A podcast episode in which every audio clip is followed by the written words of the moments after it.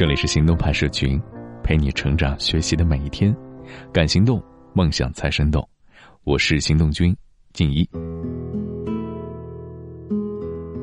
今年夏天，你还在嚷嚷着不减肥就完蛋吗？七月不减肥，八月徒伤悲，每天徒伤悲。不如在今天的作者小强大人的健身故事里留下自己的泪和鸡血吧。这次我相信你真的会瘦下去。三年前，曾经因为奋战考研而瞬间体重飙涨的我，在夏天连稍微修身一点的衣服都不敢穿，手臂和腹部会把衣服撑得鼓鼓的。平日里倒觉得没什么，无非是不敢去游泳池和海边，也穿不了好看的衣服，不能被夸赞而已。直到有一天，曾经的室友见了我以后，突然惊讶大叫道：“你什么时候胖了这么多？”而走在身后的朋友也强烈附和道：“真的哎！”就在那一刻。我明白了身材的重要性，明白再这样纵容自己胖下去是不行的。身材是一个人自律性的直观体现，你连自己的体重都控制不了，还怎么控制人生啊？生命只有一次嘛，就理应在这仅有一次的生命里，用自己最美好的样子去度过，不是吗？从那一刻起，下定决心去健身房打卡，开始了我从虚胖到健身教练的征途，而且我还因为兼职教练而赚了不少外快。会员口碑也还不错。从第一次踏入健身房到现在已经三年多了，三年来我深感运动带给我的不少益处，总结了十个关键点，希望能和你分享。首先，让身体成为你的闹钟。规律的生活不会因为运动而一蹴而就，但是运动会让你慢慢有规律起来，能让你在不知道做什么的时候，让自己显得规律而充实。因为运动，开始注意饮食和睡眠的重要性。所谓三分练七分吃，至少一直不爱吃早餐的我，现在会起来吃早餐了。因为慢慢养成的规律生活，让身体进入到一个良性循环。该训练的时候，你就想要去活动筋骨；该吃饭的时候，你肚子就会饿；该起床的时候，你会自然而然的清醒；该睡觉的时候，你会觉得疲乏而迅速入眠。这难道不是一件很棒的事儿吗？是你的身体推动着你去执行一个又一个的良性计划，而不是你逼迫着身体去做。不用再刻意去强迫自己，意志力自然而然也会增强。第二个是良好的睡眠质量。不知道有多少人有过或大或小的睡眠问题，辗转反侧而难以入眠是多痛苦的一件事儿啊！运动便是你解救睡眠困难的一剂良药。运动之后大汗淋漓，将一天没用完的劲儿用光。精疲力竭后洗个澡，由内而外的惬意感袭来。那时候我只想躺在床上感悟人生，然后美美的进入梦乡。而与之对应的是早上自然而然的清醒。很多人不能早起，无非就是在于睡得晚嘛。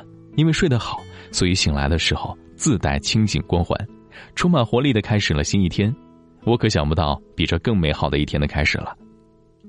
第三就是身体是大自然最美的礼物。在所有艺术家的眼里，大自然所造化出最美的，无非就是人体。大量的雕塑、绘画都刻画了一具又一具垂涎欲滴的肉体。人体身上每一块肌肉的形状是那么的充满魅力：锁骨下饱满的胸肌，不时撩起衣服来展现的人鱼线、马甲线，走路时摆动的充满线条感的手臂。运动之后，我一天比一天感到自信。那是深觉自己是最棒的，由内而外散发出来的自信。具体体现在，你看，无论什么衣服，都能有驾驭得了的信心。走在商场，我是移动的衣架；走在路上，我是街拍的模特；走在人群，我是浑身散发魅力的人。能有什么比看着镜子当中的自己一天比一天身材更好还要欣慰的事儿呢？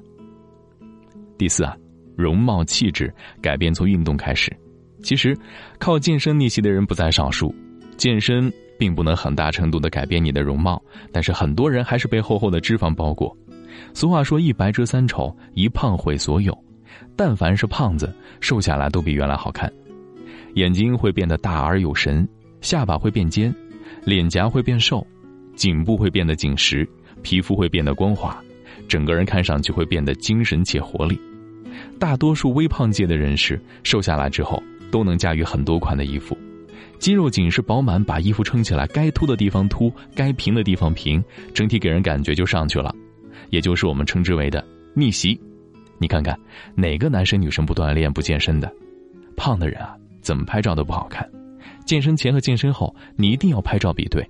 改变之后，你会发现真的差别还蛮大。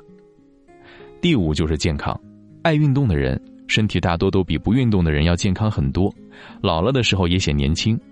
经常在健身房看到许多头发泛白的人，在同龄人大腹便便的时候，他们在健身房挥汗如雨，显得是那样的年轻健康，比现在的许多年轻人看上去还健朗几分。当然，并不是说锻炼就不会生病啊，但是锻炼会让你少生点病。其实这个应该是放在第一点来说，锻炼健身吧，最大的益处，无非是收获了一个健康的身体，而健康这件事儿是多少钱都买不来的。还有第六点是意志力。健身对于外表的改变是显而易见的，然而其对内在的性格的塑造也是不可忽视的。要在每天劳累之余，坚定的迈出踏向健身房的脚步，是需要极大意志力的。在别人躺在家里连着 WiFi 看着电视剧聊着天儿吃着榴莲的时候，你在健身房里跑着步举着铁，汗流浃背回来还要洗一堆衣服，不是每个人都能坚持得了。但是坚持下来的，必然修炼了一颗不怕困难、迎难而上的果断的心。要对油炸水煮关东煮、麻辣烧烤大猪排说不，也是一件极需要意志力的事。大多数饮食是清淡的，是瓜果蔬菜，是虾肉、鱼肉、鸡胸肉。自助烤肉这样的店去了是会有极大的罪恶感，就连吃一次烧烤或者是肯德基，想着的都是要去多跑几圈了。渐渐的，我们自然而然的对那些不健康的食物也就敬而远之了。我们不会觉得它们多么好吃，反而我们喜欢上了瓜果蔬菜的原汁原味儿，那样让我们身体内部很舒服。我们又一次改变了习惯，不是吗？第七，学会接受挑战。我每一次去健身房。都会有打破上一次健身记录的目标，每每打破自己的记录，都值得欢呼雀跃。我们尝试接受每一次的挑战，更大的重量，更远的距离，更快的速度，更长的时间。就算失败也没有关系，下次再来就是了。于是，我们将这份哲学用于生活上。任何一件事儿，不去尝试就不会成功。我们不去举一次更重的重量，怎么知道自己举不起来呢？就算举不起来也没关系，迟早会举起来。一件事的成功，前方必然有万般阻难，但是我们接受那些阻难，并且拥抱它，这就是爱运动的人大多有的心态。第八个就是享受孤独。健身的人呐，大多是孤独的。运动这件事就不是一个热闹的事，每个人都有自己的计划和目标，我们自己监督自己，列下目标，执行计划，完成计划，再制定，再执行。没有人去监督我们是不是完成了目标。不会有小红花发给我们以资鼓励，就算后面认识了志同道合的朋友，但只是多了一份乐趣，并不能改变运动仍然是自己一个人的苦旅这件事儿。先有余秋雨先生写的《文化苦旅》这本书，让我借这个书名一用，运动也应当是一次苦旅。没有什么打卡，没有什么标准，没有什么千军万马过独木桥，从始至终都是你一个人。或许途中会有别的人加入，但是坚持下去都是自己的事儿。我们在运动这条道路上孤独的行走着，却也开始享受这份孤独。就算是一个人，也有大好的风景。第九是结交朋友。说完孤独，我们也来说热闹。去健身房久了，你会发现常去的就那几个面孔，渐渐的也就熟了。彼此一个微笑，一个招呼，然后各自锻炼。也有约好一起去一起练，互相监督，互相打气儿的。你能遇到许多比你身材好，还比你刻苦锻炼的人。与这些人相比，你会觉得自己那点小苦难都算不了什么。这些人身上散发出来的正能量，让你自己都不由得加快运动的步伐。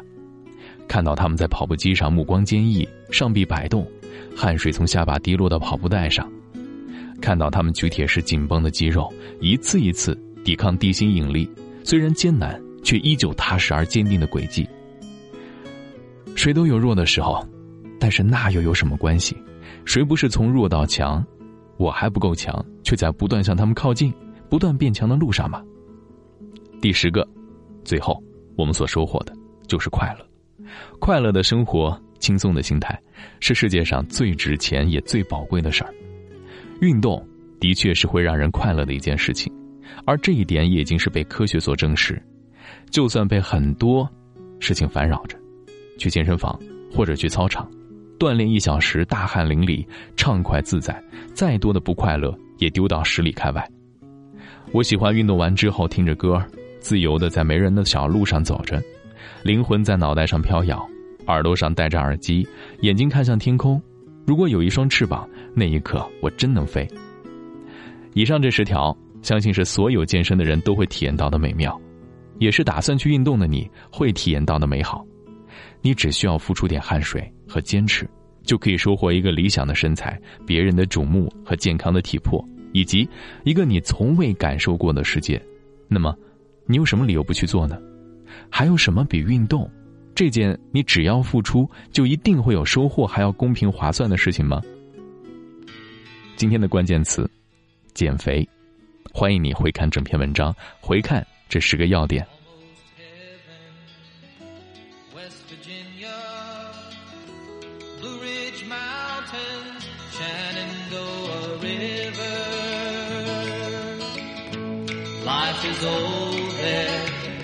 than the trees, younger than the mountains, growing like a breeze. Country roads, take me home.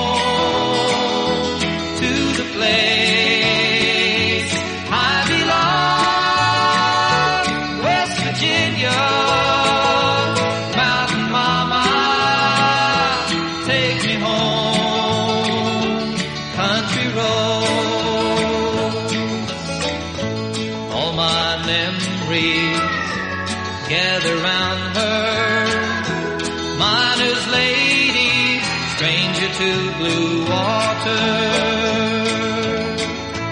Dark and dusty, painted on the sky, misty taste of moonshine, teardrop in my eye, country road, take me home to the place